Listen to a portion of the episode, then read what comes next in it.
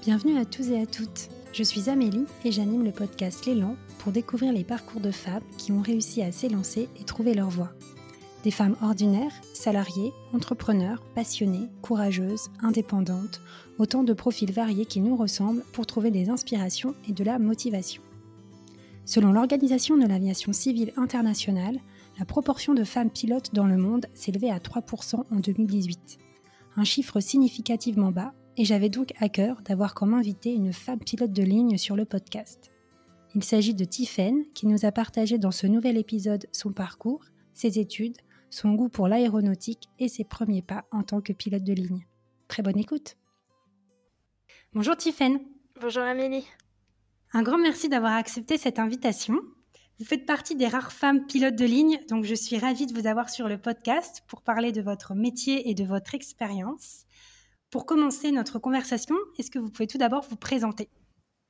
Bah déjà, merci beaucoup Amélie pour, pour l'invitation. Donc je m'appelle Tiffen, j'ai 28 ans et je suis euh, pilote de ligne depuis 3 ans à peu près. Et voilà, instructrice de vol aussi depuis 4 ans. Et donc comment euh, comment s'est déclaré votre goût pour euh, les avions, pour l'aéronautique? Très jeune, très jeune, c'était toujours été très intéressée par, par l'aéronautique, par tout ce qui était maritime aussi. Voilà, c'était les avions et les bateaux. J'étais pas très terrestre. Au fur et à mesure de, de mes études, euh, ça s'est plutôt orienté vers l'aéronautique. Et puis, euh, et puis est venu le moment du, bac, euh, de choisir ses études. Et puis, bon, bah, aéronautique, qu'est-ce que je pourrais faire? Et on m'a plus ou moins naturellement conseillé vers ingénieur aéronautique. Bon, bah d'accord. Donc je suis partie là-dedans. Euh, je m'étais inscrite en fac de maths. Ça s'était pas très très bien passé. Je me sentais pas euh, très à l'aise. Et c'était au bout de la troisième année où je me suis dit que il était temps de changer de voie et d'essayer peut-être euh, autre chose. Alors je voulais vraiment rester dans l'aéronautique. Ça s'est fait un petit peu par hasard sur sur un coup de tête. Tiens, pourquoi tu ferais pas pilote d'avion? Ah, pilote pour des femmes? Bon, oui, pourquoi pas. Et c'est là où je suis allée dans un petit aéroclub euh, en région parisienne, que j'ai fait mon, premier vol et que j'ai trouvé que c'était euh, extraordinaire. Et après, je me suis lancée un petit peu sur un, gros coup de cœur. Et voilà, et au fur et à mesure euh, bah, des études en aéronautique, dans le pilotage, etc., c'était toujours une excitation intense, extrême et y a vraiment une grande joie d'avoir euh, d'avoir un peu bifurqué dans mes études pour, euh, pour faire du pilotage d'avion. Et à chaque fois que je monte dans un avion, c'est best decision ever. Et donc au départ, vous avez commencé, vous venez de le dire, par euh, une fac de maths. Pourquoi vous avez fait ce choix si dès le départ vous aviez ce goût justement pour, pour les avions, pour l'aéronautique? Parce que j'ai pas un environnement aéronautique, personne dans ma famille ne fait de l'aéronautique. Euh, je suis un peu le l'ovni de la famille et c'est vrai que j'ai grandi à Paris même et je suis pas je fais pas partie de ces personnes qui habitent en dessous d'un aéroport et qui voient les avions décoller tous les jours. Du coup, c'était vraiment pas du tout euh, Ouais, c'était vraiment pas du tout naturel pour moi de me dire euh, tiens, oui, pourquoi pas pilote d'avion. Voilà, ça s'était pas déclaré très vite. Et du coup, quel a été le, déclic euh, particulier après ces trois années d'étudier les mathématiques pour se dire ça y est, maintenant je change de voie, c'est ça que je veux faire? Quelle a été? Est-ce que c'est une personne? Est-ce que ça a été une expérience particulière? Est-ce que vous pouvez me raconter un peu? C'était, je pense, de, la lassitude sur le long terme. Euh, on, me, traînait à la bibliothèque pour aller réviser et puis bah, je voyais que c'était pas du tout ce que je voulais faire. Il fallait vraiment que je trouve euh, une, une voie dans laquelle je puisse vraiment m'épanouir et que et où je puisse quitter des bureaux et euh, faire des, mathématiques sur du papier, c'était vraiment pas ce qui m'intéressait. Et voilà, c'est en regardant un petit peu à droite à gauche que, euh, j'ai découvert, euh, bah, tiens, pourquoi pas le pilotage. C'est vraiment pas une évidence au début, parce que je m'étais dit, mais, mais ça existe les femmes pilotes. bon, j'en voyais un petit peu de temps en temps, je prenais régulièrement l'avion, mais il y en avait peut-être une sur 100 vols.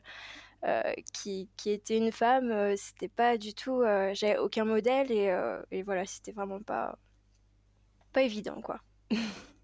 Quand ce projet s'est déclaré et matérialisé, ensuite, quelles sont les études que vous avez suivies principalement pour du coup devenir pilote?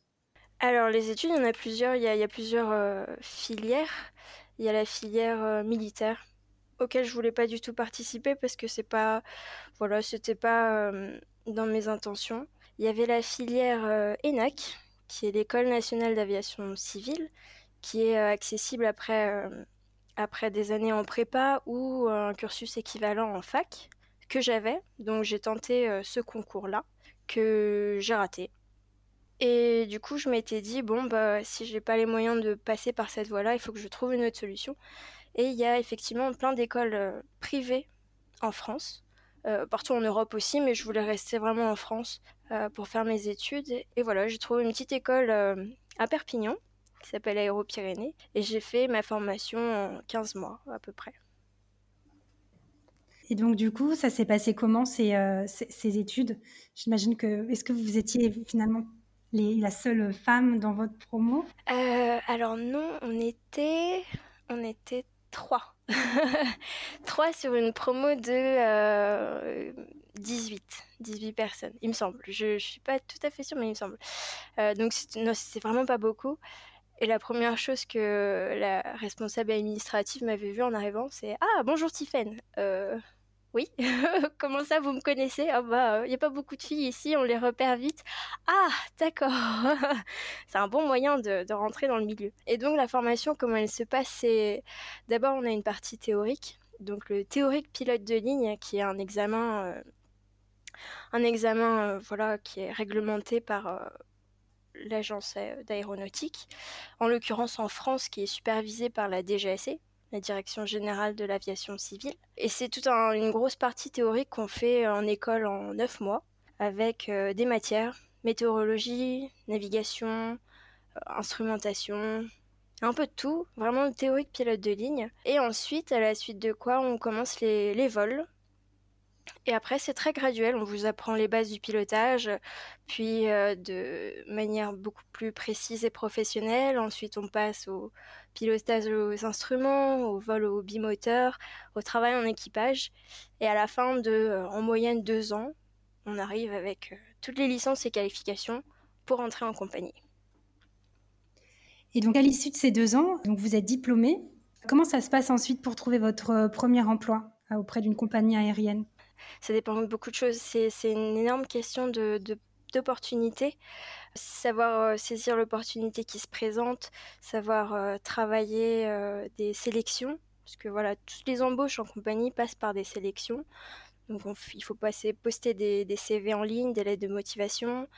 Si on a un profil intéressant, on est appelé en sélection, on est en concurrence avec une vingtaine, une trentaine d'autres personnes, on passe des tests écrits, des entretiens, voilà, il y a, tout plein de tests.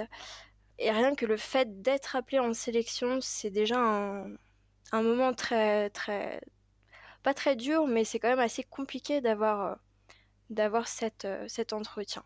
Donc euh, ça passe beaucoup par des annonces en ligne, des bouches à oreille. Tiens, il y a cette compagnie qui recrute, tu peux aller voir sur leur site. Il y a tout plein de moyens. Et moi, en l'occurrence, c'était un commandant de bord qui prenait un café au, dans l'école euh, où j'étais instructrice et qui euh, voilà qui me disait bah, la compagnie dans laquelle il volait recrutait des copilotes même sans expérience. Et voilà j'ai envoyé mon CV euh, ils m'ont appelé. J'ai fait j'ai passé la, sélection et, et, ça a été un oui. Et selon les compagnies aériennes, et donc j'imagine bien évidemment que leurs processus de sélection sont, sont tous différents, mais est-ce qu'il y a des compagnies qui sont plus ou moins ouvertes à intégrer des jeunes diplômés dans, justement dans leurs effectifs ça dépend, encore une fois. Euh, après, oui, bien sûr, il y a, plein de compagnies qui, euh, qui sont en expansion monstre, qui ont euh, un énorme, ce qu'on appelle un turnover, et des compagnies type EasyJet, Ryanair, Wizz Air sont, sont extrêmement enclines à prendre de, nouveaux, de, nouveaux, de nouvelles personnes, même sans expérience. Après, des compagnies comme Air France, par exemple, prennent aussi ce qu'on appelle les cadets, euh, qui passent aussi euh, un certain type de sélection, même lorsqu'ils n'ont pas d'expérience. Et ensuite, donc, quand on a donc ces sélections, donc vous disiez il y a un ensemble de tests, c'est aussi bien des tests euh, pratiques et entre guillemets théoriques.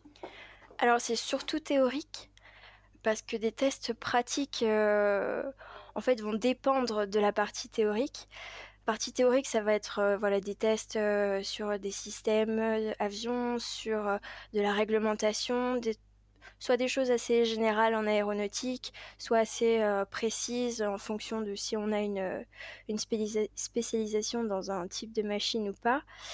Et une fois que cette partie théorique est passée, qu'on a passé aussi toute une série de tests euh, psychotechniques, psychologiques, etc., si on est apte, on peut éventuellement passer dans ce qu'on appelle un simulateur pour évaluer notre aptitude au pilotage. Donc ça, voilà, ça va être la partie pratique. Et donc une fois, donc j'imagine que ça, ça dure combien de temps à peu près? Enfin, pour vous, ça a duré combien de temps ces phases de sélection? La partie théorique se déroule sur une journée ou une après-midi, et la partie pratique, notamment du, simulateur, se déroule sur euh, entre deux heures et une heure à peu près. Donc ça va très vite. Il faut faire une bonne impression de suite. Et une fois que vous avez été euh, sélectionné, donc vous disiez, vous rentrez en tant que statut pilote de ligne cadet. C'est comment la première étape dans, votre carrière? La première étape, donc on est recruté en, tant que first officer.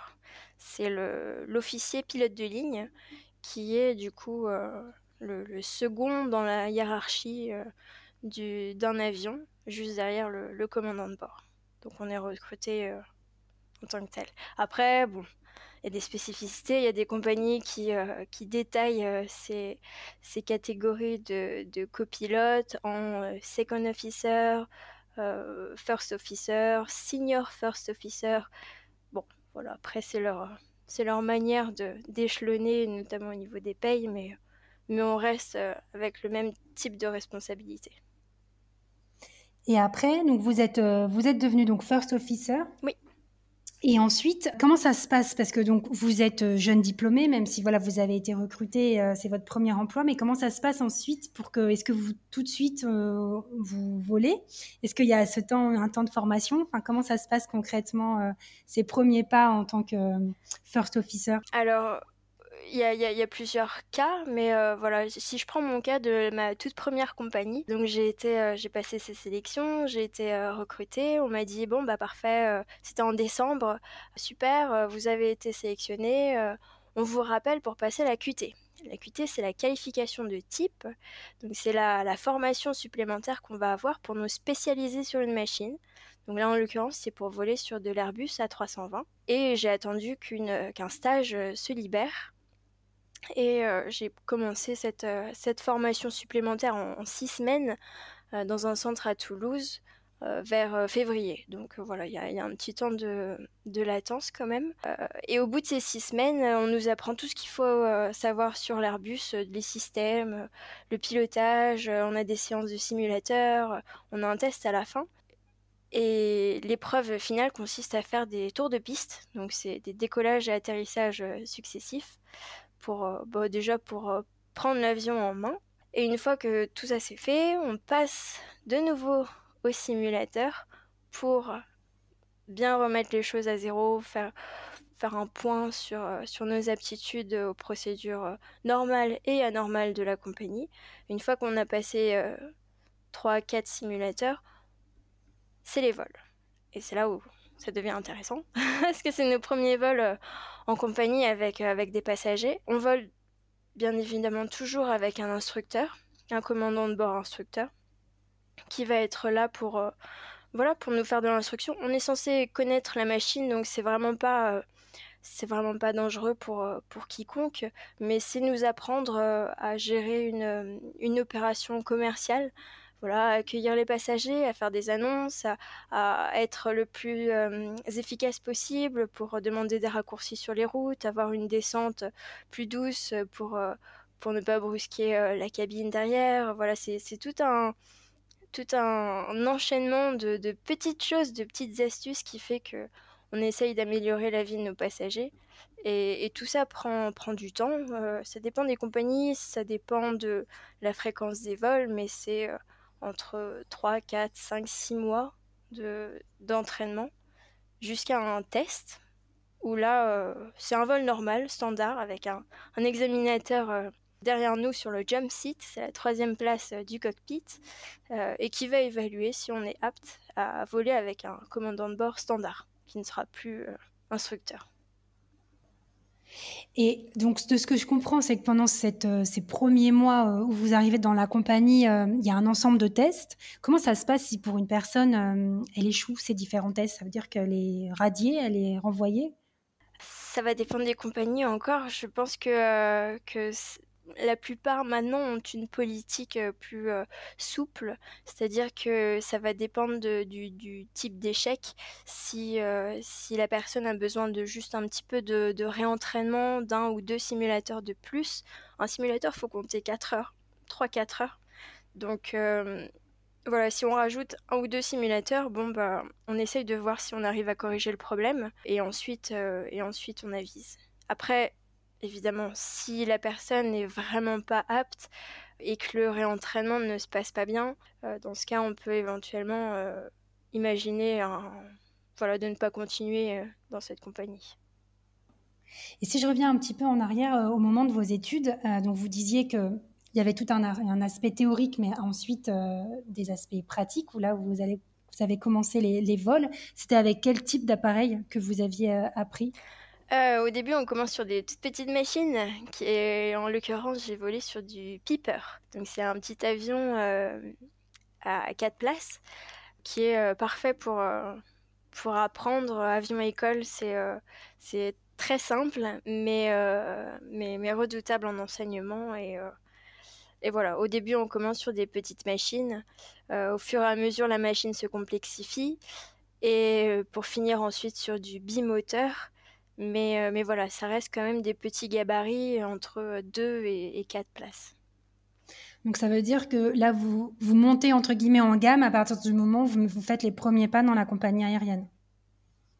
À partir du moment où on rentre en compagnie aérienne, on est qualifié sur un type de machine, euh, que ce soit ATR, Boeing, Airbus, euh, n'importe, euh, et on reste qualifié sur cette machine en, ayant euh, voilà que, que le droit de d'opérer sur cette machine-là. Et donc là, la machine dont vous faites référence, c'est là où vous avez passé votre test après avoir été embauché en tant que first officer. C'est ça, oui. Ces semaines, ces six semaines de formation en plus de notre formation de pilote de ligne qui vont nous spécialiser sur cette machine-là. Euh, donc moi sur l'Airbus par exemple, pour que ensuite euh, voilà, je puisse opérer dans ma compagnie sur de l'Airbus. Donc là, finalement, c'est vraiment en fonction de la compagnie qu'on apprend sur un, type d'avion, un type d'appareil. Exactement, oui. Après, il y a beaucoup de personnes qui font ce qu'on appelle une QT sèche. Ça veut dire qu'ils vont venir se former euh, de manière euh, indépendante, qui vont aller voir Airbus ou Boeing en leur disant voilà, j'aimerais bien euh, payer pour avoir une, qualification.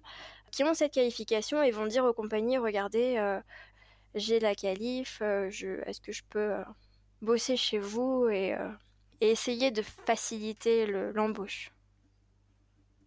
Et là, vous avez parlé donc euh, que vous arrivez en tant que first officer. Donc, selon les compagnies, j'ai bien compris qu'il peut y avoir euh, encore différents grades pour encore segmenter un peu plus entre first officer, second officer. Et ensuite, pendant combien de temps on reste copilote? C'est encore euh, au bon vouloir de la compagnie qui va avoir ses propres critères. Par exemple, dans une compagnie, elle va nous demander 3000 heures sur, sur Airbus, par exemple, avant de pouvoir postuler en tant que commandant de bord.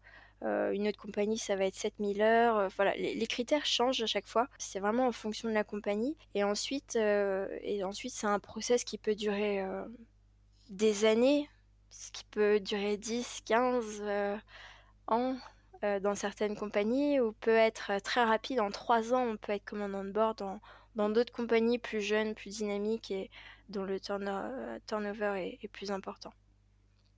D'accord. Donc en fait, en fonction d'un certain nombre de critères qui sont définis par euh, chaque compagnie, là ensuite, il faut à nouveau postuler. C'est à nouveau un, nouveau process qui se met en place pour devenir commandant de bord. C'est ça. C'est un nouveau process de sélection encore où on va, euh, voilà, on va postuler. La compagnie va regarder un peu euh, notre historique, savoir si on n'a pas fait trop de bêtises en vol, savoir si on a eu un comportement exemplaire, et ensuite va estimer ou, non notre capacité à être à assumer ses fonctions de commandant de bord et va nous faire passer des entretiens. Et une fois que ces entretiens sont réussis, là, c'est le stage commandant de bord qui s'enclenche. Et c'est toute une nouvelle manière de, de percevoir les choses dans un cockpit. D'accord, donc là c'est à nouveau des formations, c'est à nouveau, c'est ça C'est à nouveau des formations. Mais en aéronautique, on n'arrête jamais de se former. C'est, euh, on a des simulateurs tous les six mois pour, euh, pour vérifier nos connaissances dans les procédures anormales surtout. Euh, on a du médical, une visite médicale tous les ans. C'est vraiment, c'est, c'est assez contraignant dans, dans, dans cet aspect-là où voilà, on est sans cesse mis à l'épreuve et, et sans cesse testé, retesté et retesté. Et ensuite, une autre question sur. Euh, donc là, on, a bien compris la différence entre finalement le, commandant de bord et les, le copilote avec tous ces, différents grades, euh, les différents avions aussi qui vont dépendre de la, des compagnies. Après, la différence entre euh, les vols moyens courriers et les vols long courriers, est-ce que ça, c'est un choix que vous, vous faites ou c'est aussi en fonction de l'expérience de la personne que ça va se déterminer? Alors, euh, ça va encore dépendre des compagnies. Il y a plein de critères qui rentrent en compte, mais de manière générale, si on prend l'exemple d'Air France, qui a une structure qui s'y prête, c'est une évolution où on commence copilote sur court et moyen courrier, puis copilote long courrier, ensuite le passage commandant de bord sur court et moyen courrier, et enfin commandant de bord long courrier. Donc on retrouve cette pyramide d'expérience. Mais on a également d'autres compagnies aériennes spécialisées en long courrier, par exemple, et qui embauchent des pilotes sortis d'école. Donc l'expérience s'acquiert à ce moment-là. Et inversement, ça dépend des opportunités qui se présentent. Donc pour avoir fait ces deux types d'exploitation, on peut dire que c'est deux spécialités différentes dans un même métier.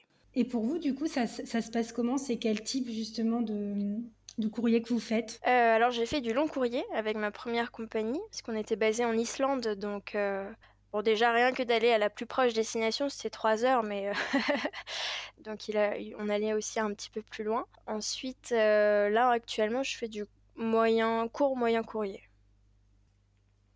D'accord. Et donc, qu'est-ce qui, est-ce que vous, si vous avez fait les deux, qu'est-ce qui, alors j'imagine, à part la longueur, bien évidemment, mais les principales différences entre, euh, justement, quand on est sur un, long courrier ou un, courrier au contraire qui est plus court? La première que je retiens, c'est la fatigue.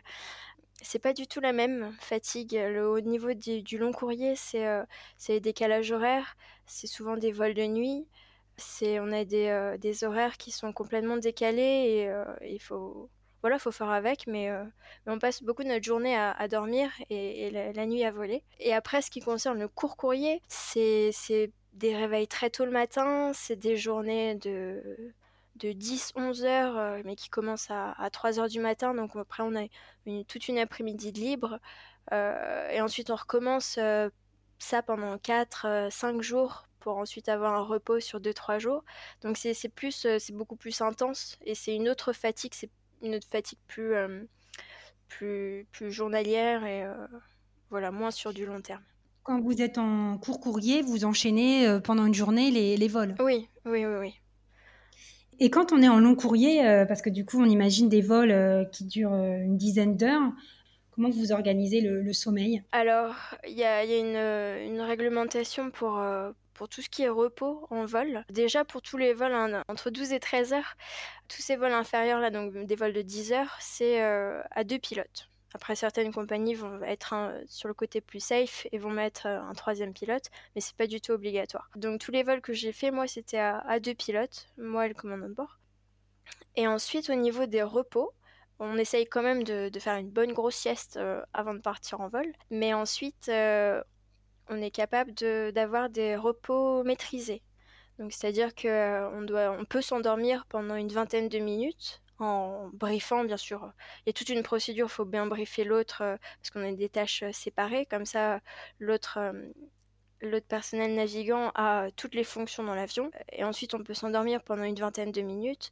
Il y a une phase de, réveil d'une dizaine de minutes. Et ensuite, voilà, on peut échanger si, l'autre ressent le besoin de dormir, etc. Donc, c'est du controlled rest et qui est noté dans notre dans notre euh, documentation et qui nous donne un petit peu le cadre de ce repos contrôlé.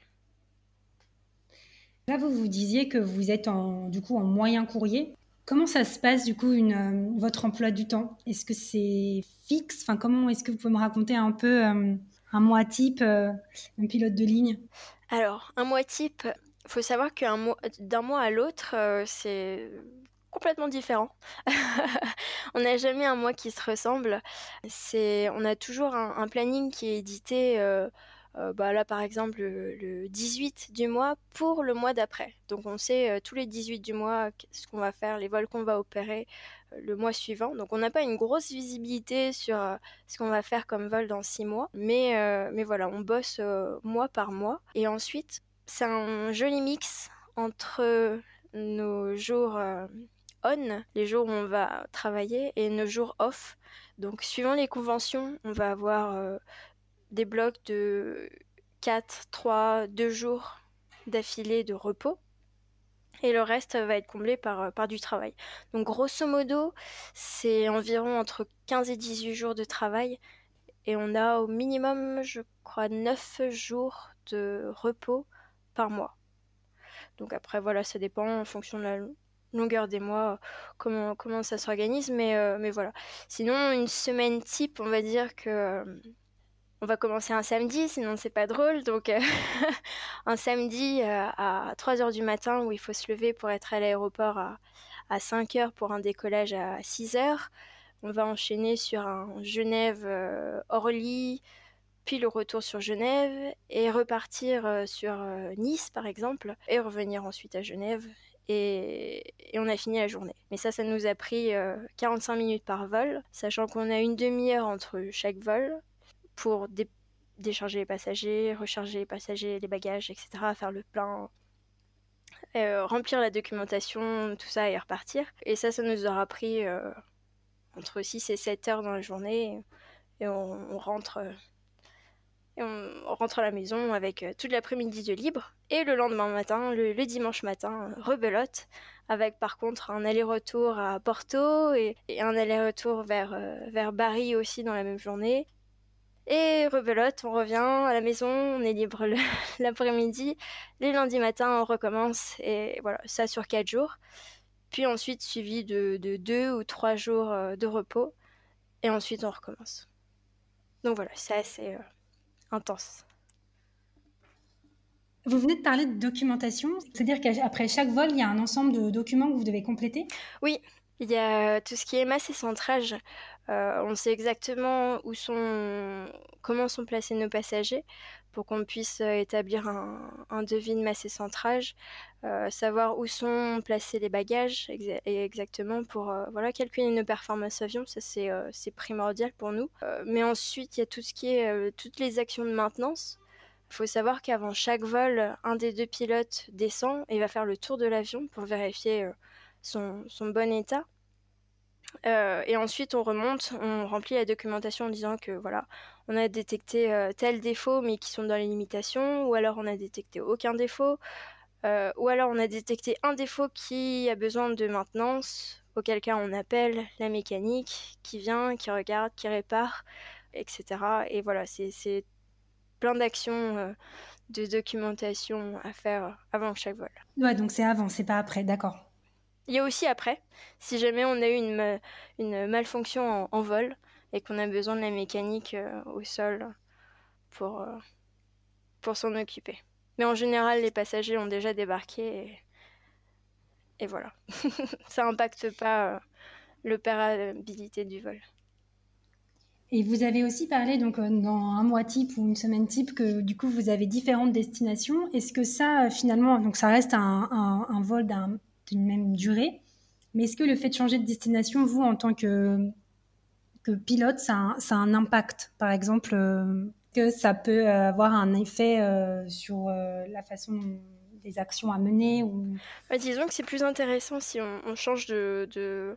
Enfin, c'est un avis personnel après, mais je trouve ça plus intéressant de changer de destination plutôt que de tout le temps faire le même vol qui doit être un peu rébarbatif à la fin Bon, je, sens qu'il y a aussi, euh, si c'est toujours le même vol, il y a, un train-train qui s'installe. Et, j'ai vraiment un peu peur de cette euh, baisse de vigilance qui fait que, ah oui, mais de toute façon, euh, on a toujours cette piste-là, on a toujours ci, on a toujours ça sur ce terrain-là. Et on va être beaucoup plus négligent. Donc c'est vrai que le fait de, changer, c'est super intéressant. Ça nous, nous oblige à aller revoir les cartes, bien préparer notre vol. ah oui, tiens, il y avait il y avait cette piste qui était là fermée la semaine dernière, mais elle est rouverte. Ah d'accord, voilà. Bon, je trouve que c'est plus, plus intéressant de voir plusieurs terrains que de faire toujours, toujours la même chose. Mais après, bon, une fois qu'on a passé 17 ans en compagnie, par exemple, je pense qu'on on connaît un petit peu tous les terrains de, de la boîte et on revient dans le même schéma, quoi. Et là, vous veniez de dire que tous les mois, vous avez votre le planning pour le mois qui suit. Ouais. Du coup, ce qui fait qu'en fonction des, destinations, si c'est une destination que vous connaissez pas, ou même d'ailleurs peut-être que même si vous la connaissez, il faut à chaque fois un temps de préparation de vol, c'est ça? Oui, on a, on a toujours euh, une heure avant le, vol en lui-même, euh, un temps de préparation. On va checker euh, la météo, les NOTAM, c'est des notices to airmain, c'est toutes les informations qu'on a besoin de savoir sur un terrain s'il est ouvert, s'il est fermé, si on a les services de sécurité, de pompiers, euh, savoir si une piste est fermée, si un taxiway est, en travaux, etc. Enfin, bon, toutes plein d'informations sur le, terrain où on va aller.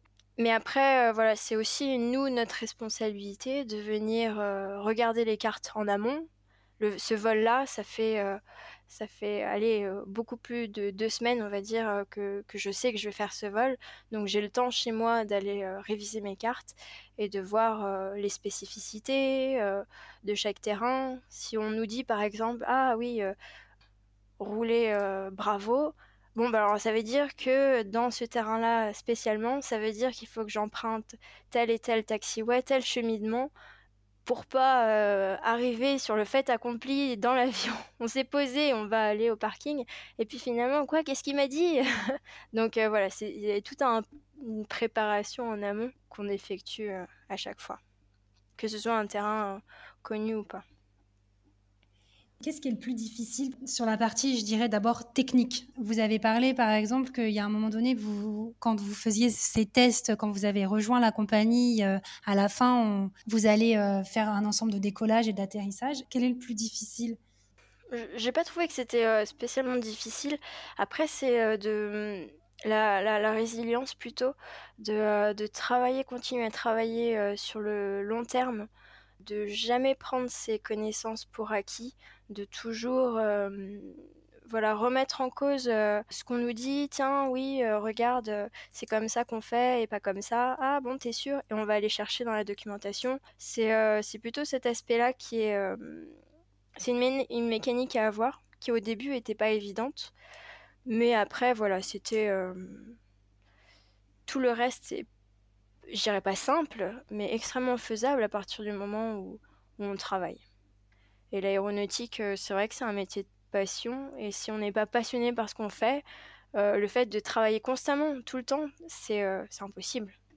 C'est toujours très, voilà, très agréable de se replonger dans les livres et, et de continuer à bosser, de ne pas rester sur ses acquis. Et justement, sur, sur ce sujet, donc vous l'avez dit, il y a tout le temps des, formations qui vous sont proposées. Du coup, comment ça se passe exactement? C'est-à-dire que là, on nous a parlé d'un mois type avec euh, une alternance entre repos et puis vol. Comment les formations sont intégrées du coup dans votre emploi du temps? Alors, chaque compagnie est différente, bien évidemment, mais euh, c'est elle qui va nous prévoir tous les six mois le simu ou les simu qu'on a besoin pour, euh, pour maintenir nos connaissances à jour et tester nos, procédures normales et anormales. Euh, donc c'est elle qui s'en occupe. Pour tout ce qui est euh, connaissances théoriques, souvent on a ce qu'on appelle du, euh, e-learning. Donc on a une plateforme internet où on a toute une série de, questions qu'on doit faire voilà, entre janvier et avril par exemple. Là on avait un test de 50 questions à faire assez ardu, donc il fallait se, replonger dans les livres pour finir, euh, pour finir le test. Et ça, c'est voilà, très régulièrement. Donc on a toujours, euh, toujours un questionnaire, un QCM quelque part à remplir, à finir, euh, ou, ou, alors des simus tous les six mois pour, pour faire un, gros refresh. Est-ce qu'il reste encore des, actions manuelles lorsque vous pilotez? Et si oui, quelles sont-elles? Plus beaucoup. Mais on essaye, on essaye quand même de, euh, piloter de façon manuelle le plus possible. Euh, L'Airbus, c'est compliqué parce que ça reste un avion très automatisé. C'est un, avion, on ressent pas du tout le, mouvement, la force qu'on va appliquer dans le manche. Donc, c'est vraiment des, petites impulsions. Il est auto-trimé, donc c'est-à-dire que c'est un avion qui va, qui se compenser tout seul. On n'a pas besoin d'appliquer de force supplémentaire parce que euh, toutes les petites impulsions vont se, vont se compenser naturellement, enfin électriquement, mais on n'a rien à faire dessus. Donc euh, l'Airbus, c'est quand même un, avion assez, euh, assez... Il y a un mini-manche, il y a plein de, petites impulsions électriques, donc c'est vrai qu'on ressent pas autant qu'un petit avion ou qu'un Boeing euh, le, les effets de, nos commandes sur, euh, sur l'avion. Après, voilà, on, trouve quand même le moyen de, piloter manuellement en déclenchant, en enlevant les, systèmes euh, d'aide au pilotage pour qu'on puisse quand même voilà, continuer à, piloter aussi. Et c'est vrai qu'on peut voir parfois des différences entre notamment à, enfin moi je le ressens beaucoup plus à, euh, l'atterrissage où en fonction d'un pilote ou d'un autre on se sent plus ou moins balancé. Alors est-ce que c'est véritablement le pilote qui fait qu'il y a ce décalage là ou c'est parce que je suis dans un avion différent, parce que la piste elle est différente? Il y a il y a un milliard de, de, de, de faits. Non, vraiment pas. C'est la, piste, l'aérologie autour de cette piste. La, la, grande invention euh, de nos ingénieurs, c'est de mettre des, parkings en bout de piste. Donc, euh, pour peu qu'il fait un, fasse un peu chaud. On a tout de suite des thermiques juste avant d'atterrir, donc là, ça, voilà, ça, ça, nous fout en l'air l'atterrissage. Donc c'est, euh, non, il y a, énormément de facteurs qui interviennent pour, euh, pour l'atterrissage. Quoi qu'il en soit, si euh, il n'est pas safe, sécurisant pour tout le monde, euh, ce sera une remise de gaz, initiée soit par le pilote lui-même, soit par celui qui monitore tous les paramètres de vol pour retenter une deuxième fois d'atterrir dans des conditions plus, plus sécuritaires. Mais voilà, il y a un milliard de possibilités qui fait que l'avion s'est posé de telle façon euh, plutôt qu'une autre. Donc là, on est dans une période un peu particulière. On est dans cette euh, période de confinement. Donc euh, j'imagine que ça fait un petit moment que. Enfin, d'ailleurs, je ne sais pas si vous, vous continuez à, voler. Non, non, non. On a arrêté les vols il y a, bah, il y a un mois, tout pile. Et donc là, ça fait un mois que, que vous n'avez pas volé. Donc pour des pilotes dans votre situation, comment ça se passe ensuite pour, euh, pour revoler euh, Est-ce qu'il va falloir aussi vous... Comme, enfin, ouais, comment ça se passe tout simplement Oui, il y aura, y aura, un réentraînement. Ouais. Concernant notre compagnie, il nous faut euh, un minimum d'expérience récente de 45 jours, qui est plus restrictif que, que le minimum européen. 90 jours, si je me trompe pas. Que 45 jours et on doit avoir 6, euh, secteurs. Donc euh, un secteur dans, notre jargon, c'est un, un, vol. Euh, par exemple, un Genève-Orly, c'est un secteur. Donc il nous faut 6 secteurs, donc 6 vols, peu importe leur durée, dans un minimum de 45 jours. Que visiblement, nous, on n'aura pas si on continue comme ça. Du coup, faudra très certainement repasser au simulateur. D'accord, donc après on repasse en simulateur pour pouvoir à nouveau euh, euh, accumuler euh, cette expérience-là qui est nécessaire pour revoler, c'est ça, ça Voilà. Après, je préfère aussi ne pas m'avancer parce que peut-être qu'il y a des solutions qui pourront être trouvées, qui fait que on pourra s'affranchir de cette, de cette restriction, repasser au minimum de, de l'EASA, enfin le minimum européen. Je pense pas que ce soit le, vœu de la compagnie, puisqu'elle veut rester aussi très euh, du côté très safe. Mais, euh, voilà, c'est une solution parmi tant d'autres. Euh, il y a aussi le fait de, prendre un avion à vide, sans passager, et de faire ces fameux tours de piste, ces fameux vols sans, personne. Donc voilà, il y a, y a, des solutions. Et pour l'instant, je ne sais pas trop ce que la compagnie nous, nous, a préparé. Mais effectivement, on ne reprendra pas le vol avec passagers alors que ça fait, ça fait deux mois qu'on n'aura pas volé. Il nous faudra un minimum de, réentraînement. Et ensuite, en, en termes d'évolution de, carrière, parce que tout à l'heure, vous avez cité du coup le, donc les différents niveaux en tant que copilote et après le commandant de bord. commandant de bord instructeur. Quelle est la, perspective de carrière pour justement un pilote de ligne?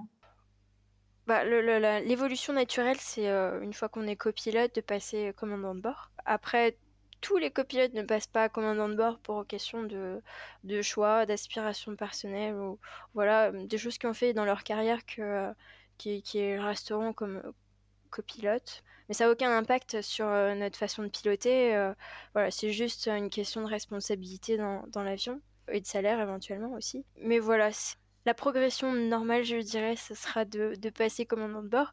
Après, euh, il y a plein d'autres euh, alternatives, possibilités. Euh, on peut être instructeur au simu, on peut être instructeur en vol, on peut être... voilà, y a, prendre des, responsabilités au niveau du, du, management. On a un chef pilote, par exemple, qui, qui chapeaute tous les pilotes, qui est lui-même pilote. Donc, donc voilà, ça peut être une perspective si on est intéressé. Après, voilà, ça fait beaucoup d'administratifs, euh, donc c'est peut-être pas forcément euh, l'envie de chacun, mais, euh, mais voilà, il y a, y a, de quoi faire. Et justement, sur les différents vols que vous avez eus précédemment, est-ce qu'il y a eu une expérience en particulier qui vous a marqué parce que c'était une situation qui était difficile?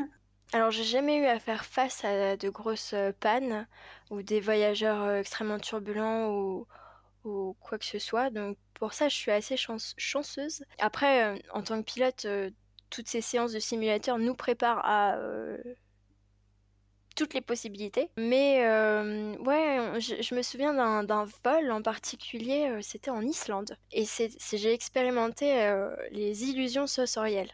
on en parle beaucoup parce que c'est un phénomène extrêmement dangereux en aéronautique. Et là, en l'occurrence, c'était un vol voilà très calme. il neigeait et il ventait en Islande, donc c'est 90% du, de la météo là-bas. Donc on s'en inquiétait pas plus que ça. Mais là, c'était euh, un vent qui était euh, qui, qui créait un léger angle avec la piste. Allez, 15-20 degrés par rapport à la piste. Donc il était quasiment de face, mais, euh, mais légèrement provenant de la droite. Et puis le vent était extrêmement constant.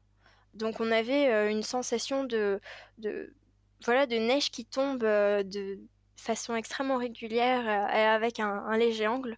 Donc quand on est dans l'avion, on, regarde ses instruments, on regarde dehors, voilà, on a une différenciation des tâches qui est très précise.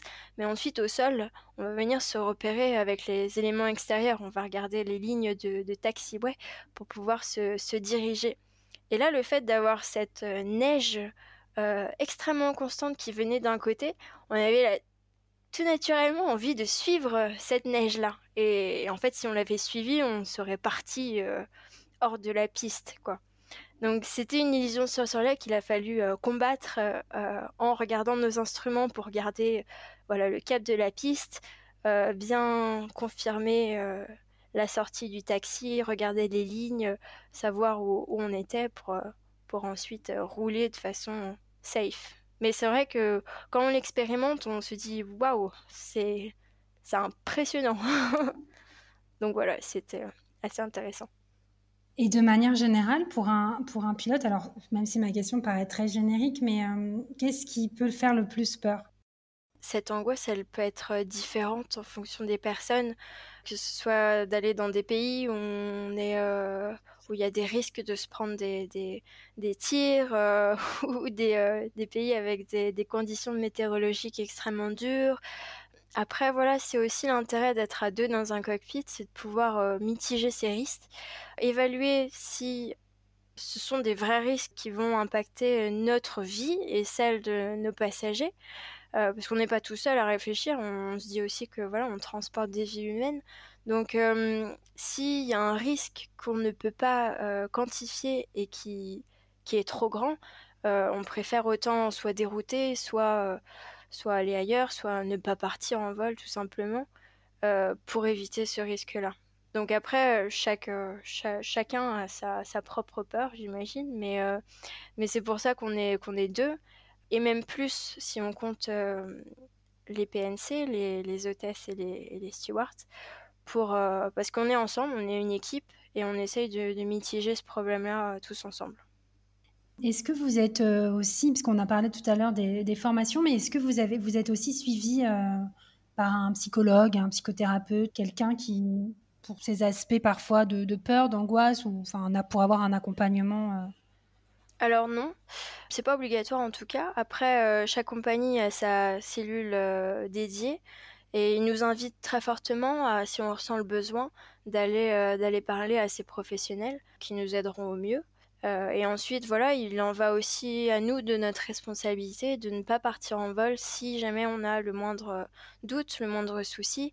Euh, il y a toujours une, écoute euh, bienveillante auprès de notre chef pilote, par exemple, qui, est notre supérieur direct, ou, d'autres personnes dans le management auxquelles on peut facilement parler.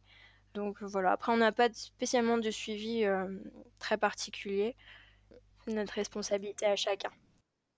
Du coup, la troisième partie de une autre partie plutôt du podcast, euh, j'avais bien évidemment envie de parler euh, des femmes pilotes de ligne puisque c'est votre cas. Donc, j'avais aussi que ça fasse l'objet de notre conversation. Donc, vous avez parlé de votre promotion lorsque vous étiez étudiante, que vous étiez trois femmes euh, dans votre promotion. Quand ensuite vous avez, quand vous avez été diplômée, vous avez rejoint votre compagnie. Enfin, aujourd'hui d'ailleurs, est-ce qu'il y a la proportion de femmes? Est-ce que c'est aussi peu? Euh, oui, mais, mais le pourcentage est en constante augmentation, donc c'est un, un, gros point positif. Bah, si je prends l'exemple d'Air France, par exemple, qui est quand même euh, très représentatif parce que c'est une boîte énorme et, euh, et c'est vrai qu'au niveau des chiffres, c'est très parlant. Ils ont un taux à 8,3%, très exactement, de femmes pilotes. L'année dernière, c'était à 8%, donc on a une légère augmentation. Donc voilà, c'est très, très encourageant.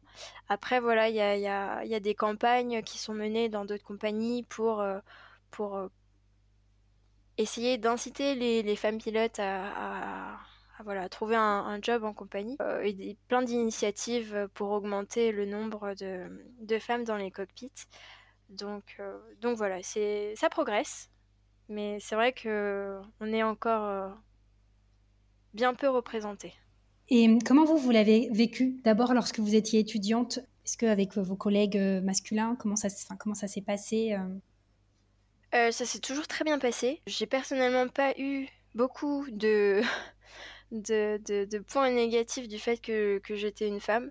Il y avait peut-être une ou deux réflexions, mais, mais bon, je pense que c'était pas parce que c'était un, un, homme qui m'avait dit ça, mais plutôt parce que voilà, il était pas très pas très intelligent. Mais sinon, non, le, reste des réactions a toujours été euh, très, très, très bienveillant.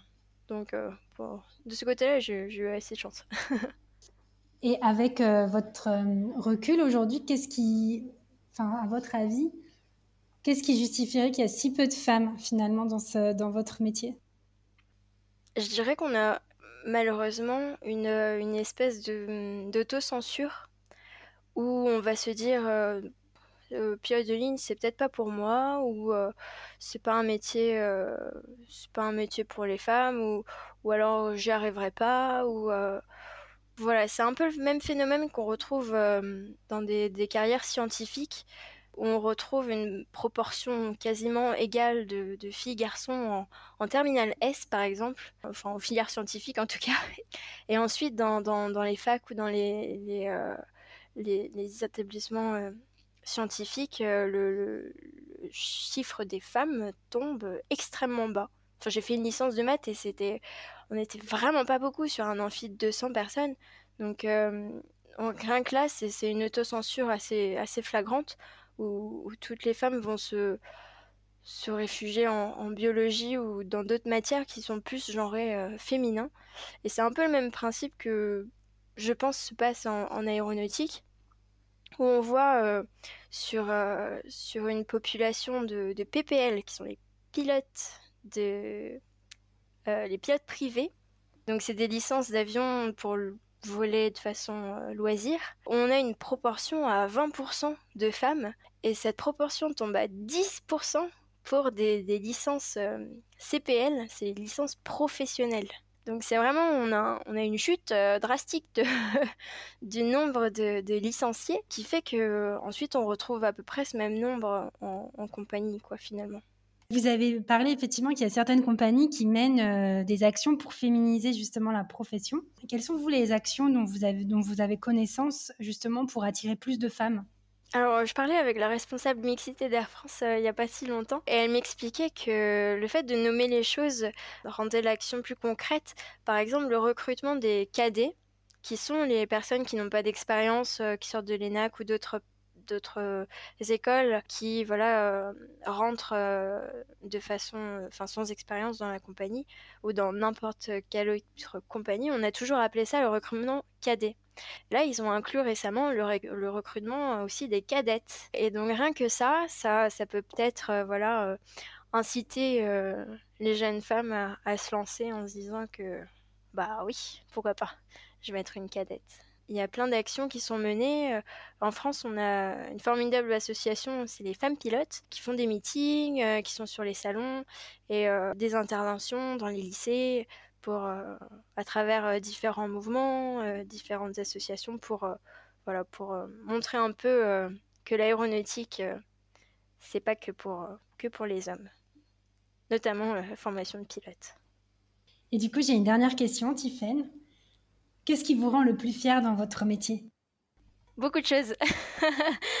c'est de voir les, euh, les enfants regarder le cockpit euh, avec grand intérêt quand on les invite euh, et qu'on allume toutes les, toutes les lumières. Ils sont, ils sont toujours très, très contents. C'est de recevoir des, euh, des, messages sur les réseaux sociaux de jeunes femmes qui me disent euh, ça y est je me suis inscrite euh, merci beaucoup pour pour me parler sur les salons ah ça c'est ça c'est juste dingue je suis super contente et voilà de voir de voir un, un engouement et, des jeunes dans cette dans cette belle profession on a quand même le plus beau bureau du monde que je suis toujours très contente quand quand les jeunes se lancent dans cette formation, surtout les femmes, du coup.